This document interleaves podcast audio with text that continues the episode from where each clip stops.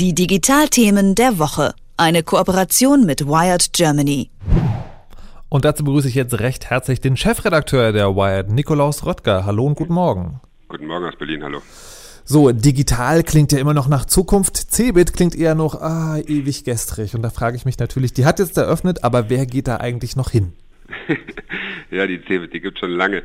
Aber man darf ja eins nicht vergessen, es ist immer noch ähm, wahrscheinlich die größte Fachmesse für Geschäftskunden. Also alles, was B2B ist und ähm, das mitten in Deutschland, wo wir auch ein Land sind, wo man, wenn man bei Digitalisierung ist, immer denkt, oh, wir sind hinterher und wir sind auch hinterher, egal ob das der Breitbandausbau ist, schnelles Internet ähm, oder der Mittelstand, der abgehängt zu drohen wird äh, durch die Digitalisierung, weil nicht mitkommt oder der Fachkräftemangel, weil wir nicht genug Programmierer haben. Also da ist Deutschland tatsächlich immer noch ein bisschen hinterher, muss aufhören, äh, aufholen, nicht aufhören, genau das Gegenteil, aufholen. Und äh, Sigmar Gabriel hat wohl gestern auch gesagt, wenn wir ehrlich sind, sind wir bei der Digitalisierung erst am Anfang. Das ist natürlich, wenn man das Jahr 2016 hat, äh, auch ein bisschen ein Armutszeugnis, weil Digitalisierung passiert ja jetzt schon ein paar Jahrzehnte. Und äh, Gabriel will jetzt wieder äh, das Internet schneller machen. Solche Forderungen aus der Politik gibt es ja öfter. Wir brauchen schnelleres Internet. Äh, tatsächlich sind wir den Downloadgeschwindigkeiten immer noch nicht da, wo die Bundesregierung mal sein wollte, äh, nämlich bei 50 Mbit pro Sekunde und ich glaube 2015 waren das erst knapp 60, 65 Prozent der Haushalte, die so schnell downloaden konnten und jetzt sagt Gabriel, aber wir brauchen noch schnelleres Internet, nämlich ein Gigabit Glasfasernetz yes. bis 2025. Also wir jetzt richtig, richtig aufrüsten und mal schauen, äh, was aus dieser Forderung wird und wie sie tatsächlich umgesetzt wird. Ansonsten geht es auf der CeBIT um alles, was wir auch nutzen oder was für uns auch wichtig ist, IT-Sicherheit, 3D-Druck, Drohnen. Das Thema Startups versucht die CeBIT immer mehr zu besetzen und äh, sowas wie Cloud-Dienste. Also Cloud-Dienste kennen wir auch, wenn wir unsere Sachen auf dem Server speichern bei Amazon, bei Google ähm, oder bei Dropbox. Dropbox übrigens ganz spannend, habe ich gestern erst äh, bei den US-Kollegen von Wired gelesen. Die haben in den letzten zwei Jahren eine eigene Cloud-Infrastruktur aufgebaut. Das heißt, bisher haben die ihre Daten alle in der Amazon Cloud gespeichert. Also Amazon kennt man ja als großen Online-Händler, aber gleichzeitig bieten die für Geschäftskunden eben auch an, hier kannst du unsere, äh, deine Daten bei uns auf den Servern speichern. Das hat Dropbox gemacht. Und jetzt haben sie einen eigenen Cloud-Dienst aufgebaut. dann fragt man sich, was will die Telekom jetzt eigentlich noch, weil die jetzt auch mit eigenen Cloud-Diensten ankommt und äh, das jetzt auch zur CeBIT announced hat und gesagt, hey, Amazon macht das, Google macht das, Dropbox ist da jetzt reingestiegen, Telekom jetzt auch machen. Und die Telekom setzt halt auf einen Effekt und sagt, wir machen das in Deutschland und ähm, da sind die Daten dann tatsächlich auch sicher. Ihr könnt uns vertrauen, da kann die NSA nicht reinschnüffeln. Also ähm, die Snowden-Debatte versucht die Telekom hier für sich zu nutzen und tatsächlich Cloud-Dienste aus Deutschland äh, anzubieten. Datensicherheit ist ja tatsächlich auch mittlerweile in den USA ein nicht ganz unbekanntes Thema. Da gibt es ja seit einiger Weile die Auseinandersetzung zwischen FBI und Apple, weil das FBI will, dass Apple sozusagen so eine Art Master Key schreibt, damit man in alle iPhones einbrechen kann. Und jetzt hat sich WhatsApp da auch eingemischt. Die haben ja nicht so den Ruf als Datenschützer. Was sagen die da? Naja, die WhatsApp-Leute haben sich schon auf die Seite äh, von Apple auch gestellt und haben gesagt, wir dürfen da nicht, ähm, dürfen das nicht einreißen lassen. Äh, aus einem Einzelfall kann schnell mehr werden. Und ähm, tatsächlich verschlüsselt WhatsApp die Daten auch, also sagt, wir verschlüsseln die Daten und zwar zwischen Absender und Empfänger.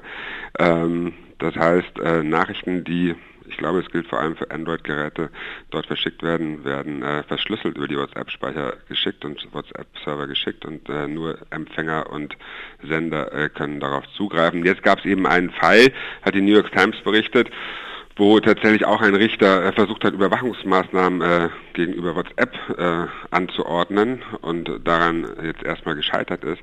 Also die Debatte geht sicherlich weiter und ähm, da wird noch, glaube ich, eine ganze Menge passieren und das ist noch nicht zu Ende geführt, die Debatte. Wir hatten jetzt auf Wired.de heute ein Interview mit Cherry Steele, das ist die neue Chefin des Tor-Netzwerks, also auch eine Verschlüsselungsdebatte, die äh, Verschlüsselungsdebatte, eine Verschlüsselungsplattform oder Verschlüsselungssoftware, besser gesagt, mit der man äh, verschlüsselt ins Internet gehen kann.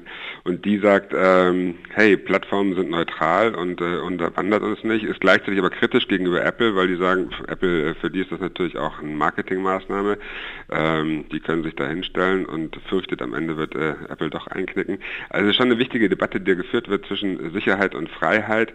Und äh, es gibt natürlich auch Länder, in denen Verschlüsselung mega, mega wichtig ist äh, und ähm, Leute anonym im Internet surfen äh, können und müssen.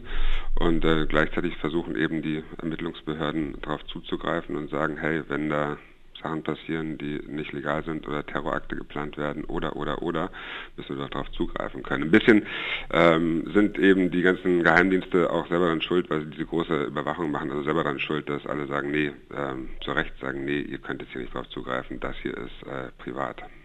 Ich würde mal kurz eine Nachfrage stellen wollen, wenn so jemand wie vom Tor-Anonymisierungsnetzwerk sagt, naja, also die Apple machen das nur aus Marketing-Gag, ist das dann so eine Art getroffener Stolz, weil das da jemand nicht aus Idealismus macht, sondern aus Profitdenken?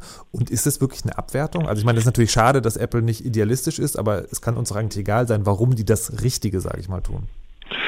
Ja, das stimmt. Ähm, kann ich nicht beantworten, ob das getroffener Stolz ist. Ich glaube, ähm, am Ende ist für die auch wichtig, alles was ähm, Verschlüsselung ist und was äh, die User-Daten schützt, äh, ist da wichtig. Ähm, Sherry Steele hat in dem Interview bei uns äh, auch gesagt, nee, das ist eigentlich kein Neid, weil der Kollege, der sie gefragt hat, ähm, gesagt hat, guck mal, ihr kämpft schon so lange für Verschlüsselung und für Privatsphäre und jetzt kommt Apple daher und schafft es, das Thema endlich in den Mainstream zu bringen und hat gesagt, seid ihr neidisch?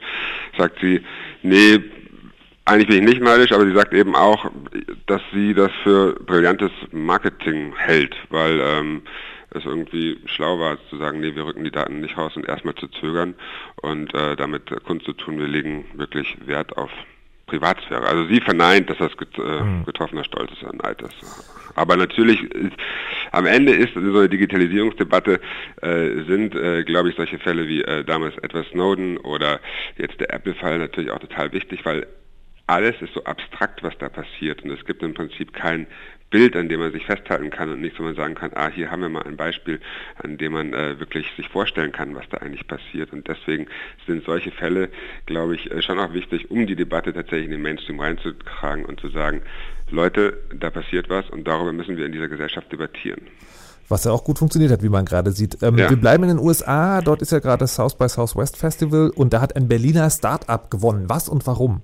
Ja, das hat mich total gefreut.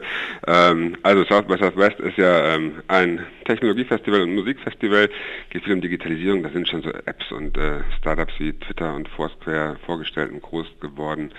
Und äh, jetzt hat tatsächlich ein Berliner Startup äh, gewonnen, einen Preis, nämlich das äh, Startup Splash, S-P-L-A-S-H. Die App kann man sich äh, auch im App Store runterladen. Ich habe es natürlich gleich gemacht und das ist wirklich toll.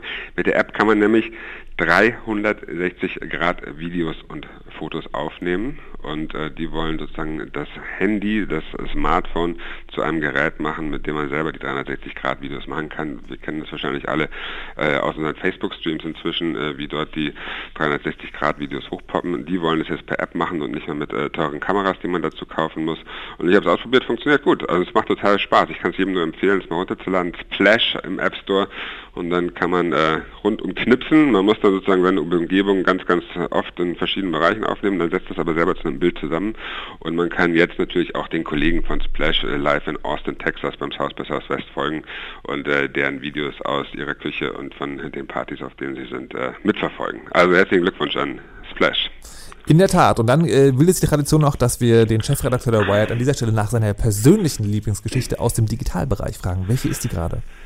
Ja, es ist gar nicht eine Geschichte, sondern es ist eine ganze Geschichtenkomplex. Ich bin total fasziniert äh, von dem Spiel, das gerade in Korea stattfindet, nämlich eine künstliche Intelligenz äh, von Google kämpft gegen einen Menschen in dem alten chinesischen Brettspiel Go.